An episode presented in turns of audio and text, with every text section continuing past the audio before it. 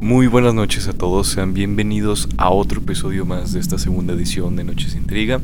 Por primera vez estamos grabando Ana Isabel y su servidor Gilberto Rodríguez de manera presencial y así va a ser durante los próximos episodios. Así que muchas gracias señorita por hacer esto posible y qué gusto tenerla por fin en una grabación de Noches de Intriga frente a frente. ¿Cómo se encuentra la noche de hoy? Muy buenas noches, estoy muy muy bien, muy feliz por otro episodio más y sí, como acaba de decir Gilberto, va a ser un episodio muy especial, muy muy interesante con este que nos va a abrir paso a muchos más otros episodios, es como la introducción a varios, así que muy atentos, está muy muy bueno.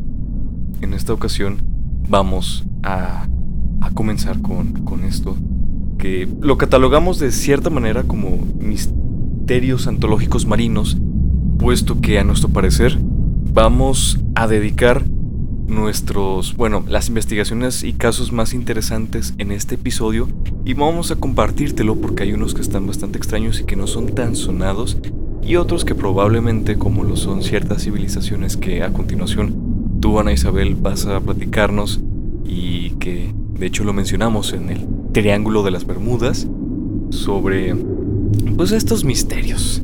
Entonces, está hecho de tal manera a nuestra consideración Así que vamos a empezar por estas civilizaciones hasta la caída y por qué, cuáles fueron las consecuencias. Y de hecho un, investigador dijo que dicha civilización no es digna de admirarse por todo lo que pasó. Eh, ¿A qué se refiere eh, este investigador? Muchas gracias Gil. Bueno, vamos a hablar como ya habíamos mencionado justamente en el episodio anterior eh, de la Atlántida. Este va a ser como una de las tres civilizaciones que vamos a, platicar. Y bueno, es súper conocida la Atlántida, tiene muchísimas leyendas, es una de las cosas, de los misterios más este, famosos y que la gente más quiere resolver y de los cuales hay como que más interés por escuchar de este mismo.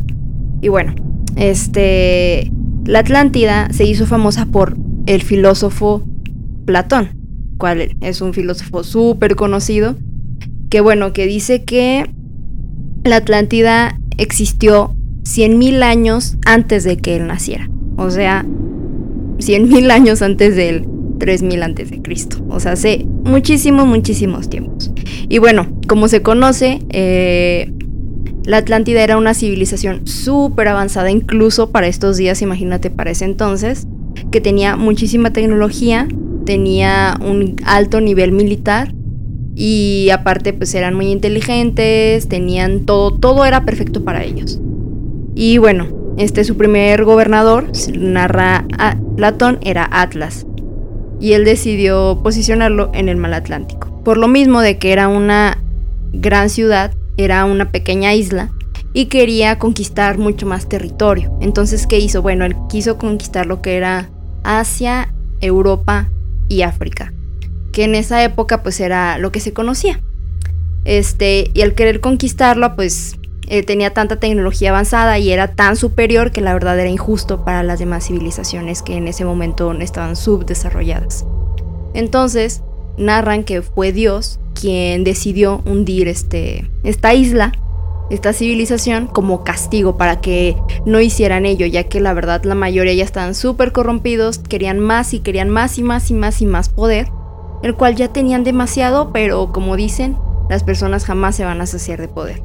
Y por eso mismo, como tú mencionabas, Gil, es este narraba Platón, que es una civilización que no debemos imitar. Muchos dicen que sí, efectivamente esta isla sí existió y que pues Platón la conoció o supo de ella y muchos dicen que es eh, América, otros dicen que es una isla en, en Europa, otros dicen también que estaba en, en, el Polo Norte en el polo, y otras en el Polo Sur y bueno, tiene un sinfín de lugares donde las personas creen que está, obviamente hasta el día de hoy nadie sabe y bueno, como también mencionamos la vez pasada, muchos dicen que está justamente debajo del Triángulo de las Bermudas. Hay diferentes narraciones de todo lo que es esto. Existe un libro que es de Ignatius Donnelly, que lo escribió en 1882 y es un libro sobre esta ciudad. Y también en 1969 eh, encontraron justamente unas estructuras eh, en las Bahamas y creyeron que estas estructuras que eran enormes, una civilización gigante debajo de las Bahamas, mucha gente dijo, ah, pues es la Atlántida, ¿verdad? Por otro lado, un poco más metafísico, que eran alienígenas. Eso es un poco mucho más moderno, que dicen que esta civilización era de alienígenas, que hoy día sigue, está en pie, y pues está ahí abajo donde nadie puede encontrarla y los alienígenas la mantienen oculta. También otros dicen que son seres tan tan tan avanzados que han llegado a mutar, que con ayuda de los dioses o ya sea por la misma evolución, este, se han convertido en seres tipo sirenas, tipo todas las criaturas del mar que conocemos, incluso puede que sean los que controlan a estos seres gigantes del mar llamados kraken, llamados Leviatán, todos ellos que pertenecen a esta civilización. Y ellos controlan todo y tienen su sociedad secreta gigante ahí abajo en el mar. Y bueno, que eh, ellos saben que nosotros existimos y no quieren que nada de lo de este mundo influya en el suyo, así que lo ocultan. A toda costa que los humanos no sepamos nada sobre ellos. A lo que mencionaste también me llamó mucho la atención de este sistema de defensas que no quieren que los descubran, hay algo con lo que me, me causa mucho ruido eh, tras un descubrimiento que se hizo en el mar Báltico, que de hecho está catalogado, está nombrado como la anomalía del mar Báltico, y precisamente en esta zona, estos investigadores, ahorita te lo voy a platicar, cuando se estaban acercando, empezaron a decir que se generaba cierta estática donde los aparatos no empezaban a funcionar, dejaban de funcionar. Entonces a mí esto se me empezó a formular que qué tal si este objeto, ahorita lo voy a decir, es probablemente un sistema de defensa de esta Atlántida, de esta civilización, o incluso de otra civilización que ni siquiera se ha descubierto. Entonces vamos a pasar ya Estamos en este punto donde ya, bueno, se desapareció la civilización, están dentro del mar. ¿Y qué nos dice esta anomalía del mar Báltico? Se le denomina de tal manera, puesto que tiene la apariencia de una formación circular de 60 metros. Su descubrimiento se hizo el 19 de junio del 2011 por el Ocean X Team, un grupo que se denominan a sí mismos como cazadores de, tesoros. Ellos se encontraban buceando, buscando nuevos objetos, y de repente encontraron un granito así, ellos lo describieron, un granito en bruto, redondo, de 9,8 a 13,1 pies de espesor y 200 pies de diámetro. Otro objeto se descubrió cerca de, ese, de, esa primera anomalía y se encuentra un tanto al final de este de esta anomalía y se asemeja a una pista de 90 908, 980 pies. Y según Peter Linderberg, que fue uno de los investigadores, afirmó el 24 de febrero del 2013 que no es un objeto aparentemente hecho por el hombre. Parece previo a la edad del hielo. Luego, Denis Asberg, el otro acompañante, el otro compañero de este equipo, él describió las siguientes formas. Dice, parece tener más de 14 mil años de antigüedad, con ángulos y líneas rectas y esquinadas redondeadas, muy parecido a una bandeja separada por la base. Yo aquí quiero hacer mucho énfasis y lo puedes investigar porque está muy extraño que, bueno, existen estas tres anomalías, pero específicamente esa última que te acabo de mencionar parece literalmente el halcón milenario. Es literalmente el halcón milenario, al menos en su apariencia. Entonces, de hecho sí lo han denominado muchas personas. Y el 3 de mayo del 2016, ya unos años un poquito más recientes al que estamos grabando este podcast, salió un artículo proporcionado por la página 1021 donde el Ministerio de Defensa ruso, un ministerio, declaró como secreto todo lo que se tenga relación con esa anomalía. No quieren que, a pesar de que se descubran nuevas cosas, no quieren que nada salga a la luz. Aquí hay algo raro porque me imagino que ya han de haber descubierto otras cosas que a lo mejor no les conviene por a lo mejor una lucha de investigaciones, de que les vayan a quitar estos recursos que les pueda proporcionar a, incluso a todo el mundo, como estos, estas pistas de una posible vida, ya sea extraterrestre o de una civilización mucho más añeja que el propio ser humano. Entonces, aquí al momento de que empiezan a acercarse a esta, este alcohol milenario, es lo que yo te decía, que empieza esta cuestión de estática donde dejan de funcionar estos aparatos. Y está muy extraño porque qué raro que dentro del mar vaya a haber algún material donde siga impidiendo como el funcionamiento de estos aparatos electromagnéticos, algo parecido como al Triángulo de las Bermudas y probablemente si es que es el caso de la teoría que muchos dicen que bueno, están separadas pero probablemente la Atlántida sea mucho más, mucho más grande de lo que uno se imagina. Entonces, ¿cuál fue una de las posibles teorías ya adentrándonos a esta parte de los alienígenas? Que efectivamente ellos deducen que puede que nos encontremos ante la primera nave alienígena que perdió el control al entrar en la atmósfera de la Tierra y alcanzó una elevada temperatura que terminó en el fondo del mar mineralizando su estructura metálica. Entonces, esto está bastante extraño porque pueden ser dos posibles teorías ahorita. ¿Qué, qué, te, qué te hace ruido a ti, Ana? Si nos vamos tomando de, ejemplo esto de la, de la Atlántida, puede que también sea un sistema de defensa.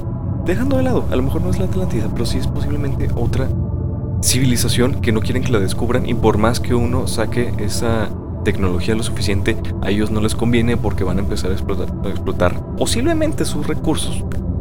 Poniendo de base esa teoría, o así de sencillo, no quieren que los descubran. O la otra es que hay algún objeto de otra civilización o de muchos años de antigüedad que se haya quedado casualmente ahí y precisamente por el poder que tiene, ya sea un mineral o sea un objeto, puede que genere esta, esta, estas problemáticas en los aparatos? Pues mira, Gil, este, cuando estaba investigando sobre la Atlántida y las diferentes sociedades marinas, encontré un par de ellas.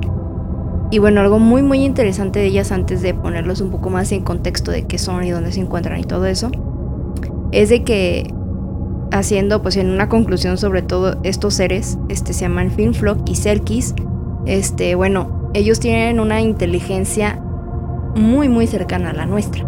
Si bien su civilización puede que sea un poco más salvaje por lo que nos cuentan o por lo que dicen las leyendas, el hecho, bueno, déjate lo cuento para más o menos aterrizar esto. Bueno, los Finfolk son este, de la mitología nórdica y sobre todo se encuentran en lo que es Noruega. Eh, dicen que son hechiceros cambiantes del mar, son también como anfibios, como una especie de anfibios que pueden estar tanto en el mar como en, el, como en la tierra. Y bueno, ellos lo que hacen son buscar humanos.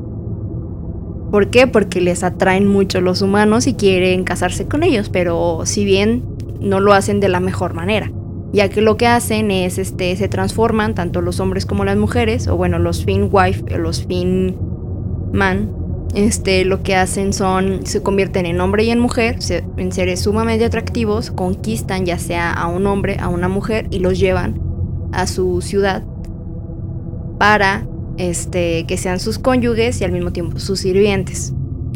¿Por qué? Bueno, sí, porque les atraen físicamente, pero también dicen los noruegos que es porque, por ejemplo, las Wife, ellas no pueden, si se casan con uno de su misma especie, pierden toda su belleza, todos sus poderes y toda su inmortalidad.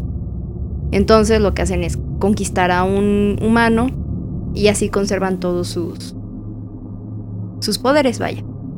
Y bueno, también está del otro lado que son los Selkis. Los Selkis, ellos este, son un tanto más nobles.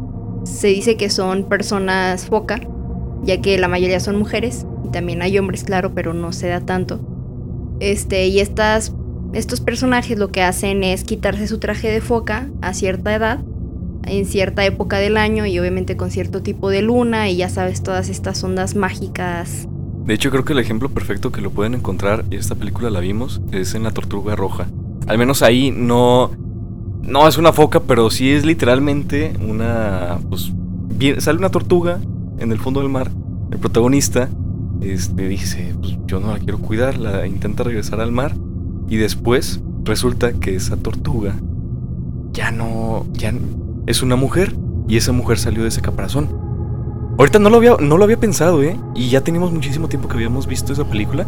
Pero se me hizo algo, un ejemplo bastante curioso. Sí, y de hecho tiene mucho sentido. Es posible que no haya investigado que esta película esté basada en esta leyenda, en una parecida. Y bueno, como efectivamente pasa en esta película y cuentan la leyenda, este, estos seres salen del mar, este, se quitan su coraza de, foca, en este caso, y se van y buscan alguna persona que les agrade y pues sí, se enamoran de esta persona. Eh, a diferencia de los Finfolk, que ellos simplemente la quieren para pues, sus necesidades propias, los Elkis sí se enamoran de los humanos. Y al enamorarse de estas personas, pues se quedan con ellas, las mujeres específicamente, las hembras de esta especie, se quedan con los hombres, este, los humanos, se casan y viven toda su vida este, en la tierra. En cambio, los hombres lo que hacen si consiguen a una mujer humana, pues, se la llevan al mar. Y allá hacen todo su, su vida, vaya, toda su vida eterna porque ellos no son como nosotros, que tenemos cierto tiempo en la tierra, sino que ellos sí son atemporales.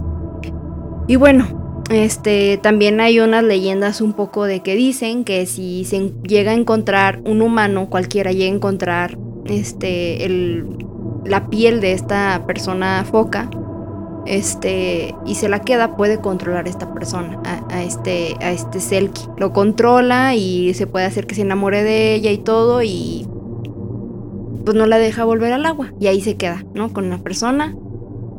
Y es como su esclavo. Y bueno, obviamente sabemos que eso pasa porque los humanos somos así.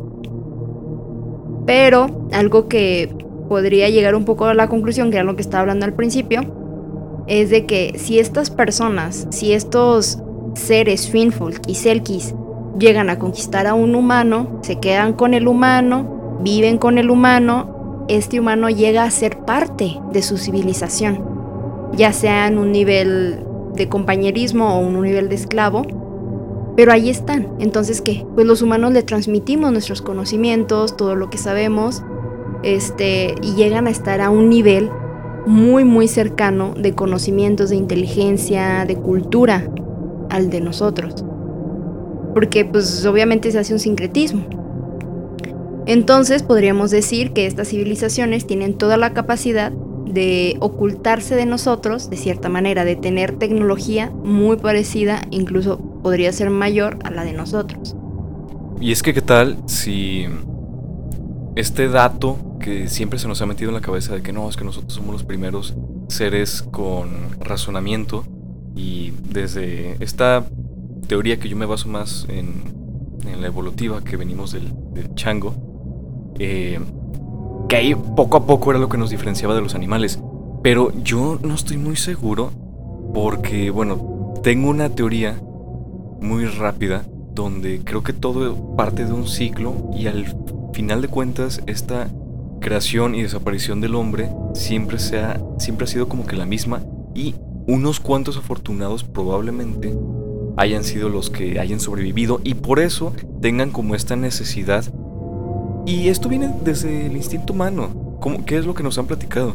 Que es, naces, creces, te reproduces y mueres. Aquí, por esa necesidad de preservar a tu raza, vamos a decirlo así. Entonces, ¿qué tal si estas civilizaciones y estos seres que se transforman probablemente les haya pasado el mismo caso y busquen preservar su especie, volverla a crecer y a lo mejor más adelante, muchos millones de años más adelante, vuelvan a salir a la luz? ya que hayan recuperado como que toda su población.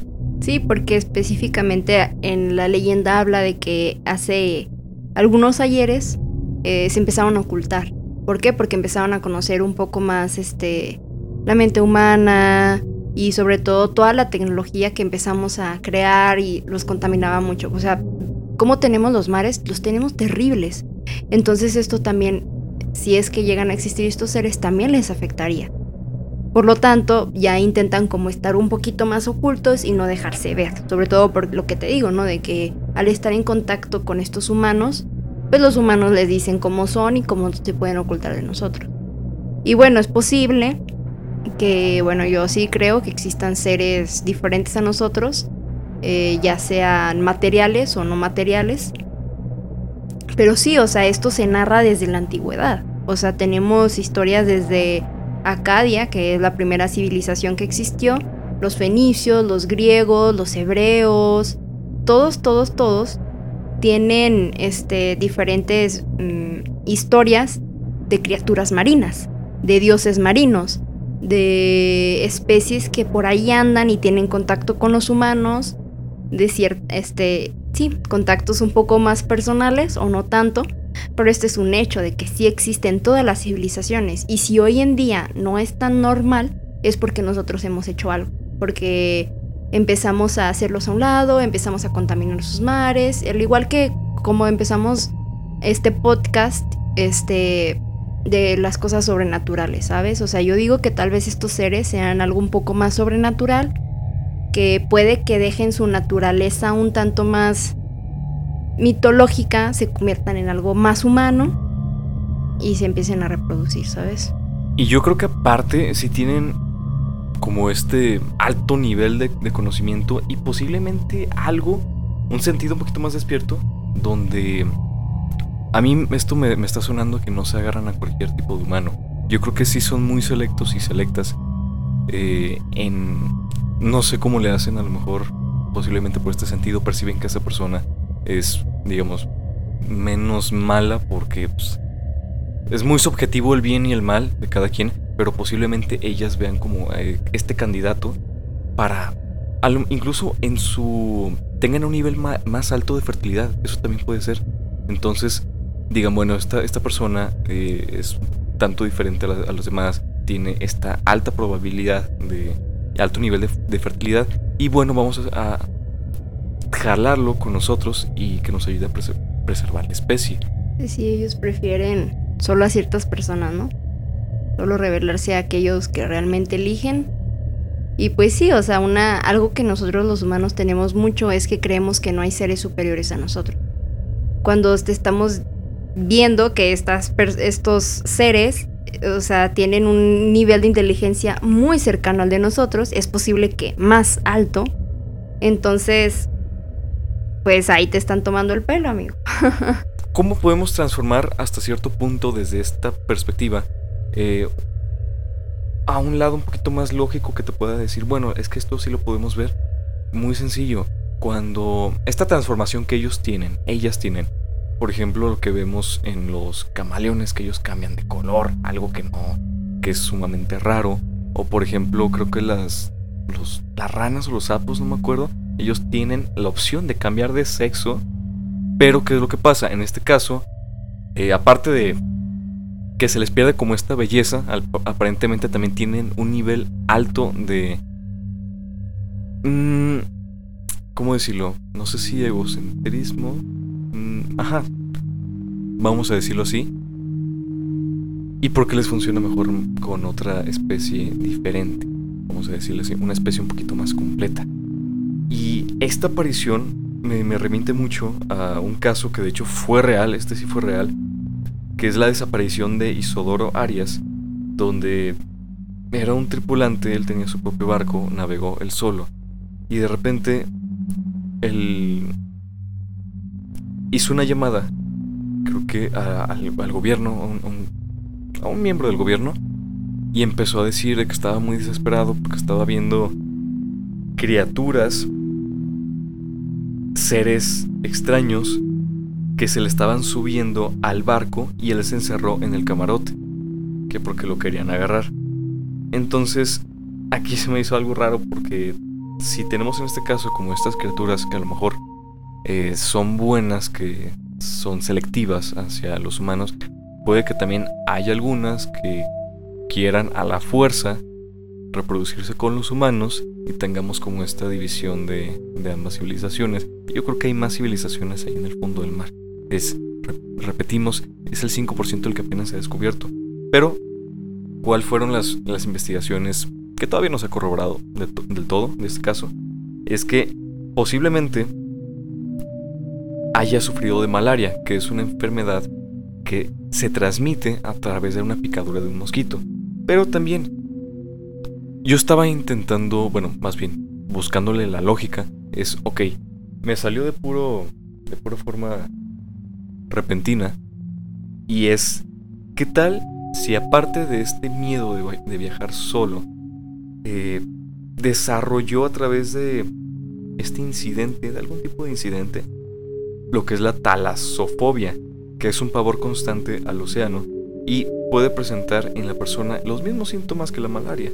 Eh, taquicardia, pensamientos catastróficos, pérdida de control sobre sus propios movimientos, lo que sea. Y no necesariamente eh, puede surgir a través de un evento traumático, sino puede ser algo muy, muy pequeño que ya lo tenga desarrollado, se combinó con esto y por eso no ha, no ha aparecido. Pero lo extraño es que al igual que los casos de los barcos del primer podcast, no sufrió daños el barco. Está, está extraño su desaparición. Justamente me hiciste recordar que muchos dicen en las leyendas noruegas que justamente los Finfolk este, roban barcos de los humanos. Y, y se liga cañoncísimo porque ellos son creadores justamente de barcos fantasmas. Aquí justamente en las investigaciones, si se ponen a investigar un poco sobre esta mitología noruega, eso dicen. Que los Finfolk son un poquito más malos, relativamente, lo que vemos nosotros. Este, van, roban tanto a los marineros y se quedan con ellos y roban su barco y hacen estos barcos fantasmas que luego por ahí en las tierras europeas andan. Toda esta cuestión de, del mar es mucho más interesante que el propio espacio exterior, porque uno nunca sabe, tenemos como la teoría que entre más profundo se llegue, más criaturas extrañas se van a encontrar ahí. Y ahí pueden entrar perfectamente esta cuestión de que aguantan mucho más la presión estos animales por su por su fisiología, vamos a decirlo así, y ahí sí nos encontremos entre animales de escalas abismales que están reposando desde lo más profundo del mar porque se han adaptado desde hace mucho tiempo, desde hace miles, incluso millones de años. Y ahorita qué bueno que me acordé. Se descubrió hasta hace poquito un tiburón que aparentemente es el tiburón más viejo, no sé si el animal más viejo viviente que datan, según sus fechas de los investigadores, desde la época de Colón. Entonces, eso quiere decir que precisamente estos animales o ciertas criaturas marinas sí tienen como esa posibilidad de adaptarse y seguir viviendo muchísimo tiempo, mucho, muchos años más. Incluso, no me acuerdo muy bien, pero creo que había una, un tipo de medusa, no sé si era la normal o una de la zona abisal, pero que ellas no morían, sino que creo que eran los únicos animales en vivir como que toda la eternidad. Se... Dentro de toda esta antología, eh, si se pueden imaginar, creo que lo terminamos relacionando más con estas civilizaciones que posiblemente sean las causas de muchas desapariciones y que sea esa, esa pieza en el rompecabezas faltante dentro de, de estos mitos de los barcos, de todo lo que sea relacionado con el mar y que muy dentro de muchos millones de años, cuando ya el ser humano alcance su, si es que estamos vivos, esperemos que no sea por cuestiones de guerras, que tengan que volver a salir a, la superficie, donde ya no existan los humanos, esperemos que no sea el caso, sino que cuando ya llegue a una etapa de paz el ser humano, ya pueda convivir con otras especies y pueda entender mejor cómo es este funcionamiento de, este, de estos otros mundos, porque al final de cuentas son otros mundos. Pues que sí, muy probablemente igual ya en el próximo podcast, el próximo episodio que hablemos de las sirenas, podremos profundizar un poquito más en todas estas civilizaciones y cómo el humano puede convivir o no con estas con estos seres. Pero pues sí, o sea, es probable que por su propio autoconservación no quieran interactuar tanto con nosotros porque nos conocen. Pero pues sí, o sea, no, no sabemos este, todos los misterios que se oculten en el mar y al igual que no sabemos los misterios que hay incluso aquí en la Tierra. O sea, todas estas dimensiones que podrían estar interactuando con nosotros, es posible que estos seres también pertenezcan a esa otra dimensión y se encarnen, por decirlo así. O sea, hay muchas posibilidades, pero lo importante es también que tú como oyente sigas investigando. Nosotros vamos a seguir investigando porque queremos llegar a más y más conclusiones. Solo es como el inicio de todo lo que podemos llegar a investigar, obviamente. pero pues sí, este, sí sería interesante realmente conocer el origen de todo esto y pues más que nada tener en mente que este, tendríamos este pues una mente muy muy chiquita si pensamos que somos los únicos, la verdad. Sí, es, muy ilógico pensar que somos los únicos, hasta egoísta, pensar que somos los únicos seres con este racionamiento, poder de, de racionamiento. El universo es inmenso. También, entonces, si tenemos estas evidencias de estos animales que pueden cambiar de sexo, que pueden rejuvenecerse, que pueden hacer toda esta clase de cosas, ¿por qué no creer que sí haya a lo mejor seres parecidos, lo más parecido a nosotros en, las profundidades del océano y que tengan esta capacidad? Solo que ahorita no, no, nos encontramos como en esta etapa de, comprensión, capacidad de comprensión sobre todo esto. Señorita, muchísimas gracias. Esto yo como pues fuimos sacando muchísima más información de la que habíamos platicado previamente. Muchas gracias, yo feliz de poder este, contar todas estas opiniones, todas estas investigaciones y, temas que realmente nos interesan a nosotros y que, bueno, pues aquí algo que podríamos platicar en un espacio cualquiera, lo estamos platicando aquí para llegar a más personas y que estas personas es posible que también les interese. Así que, pues aquí seguimos felices de seguir compartiendo todo esto con todos. Y muchas gracias también a ti por escucharnos eh, otra noche más. Y acuérdate, al final de cuentas, tu palabra es la que más importa.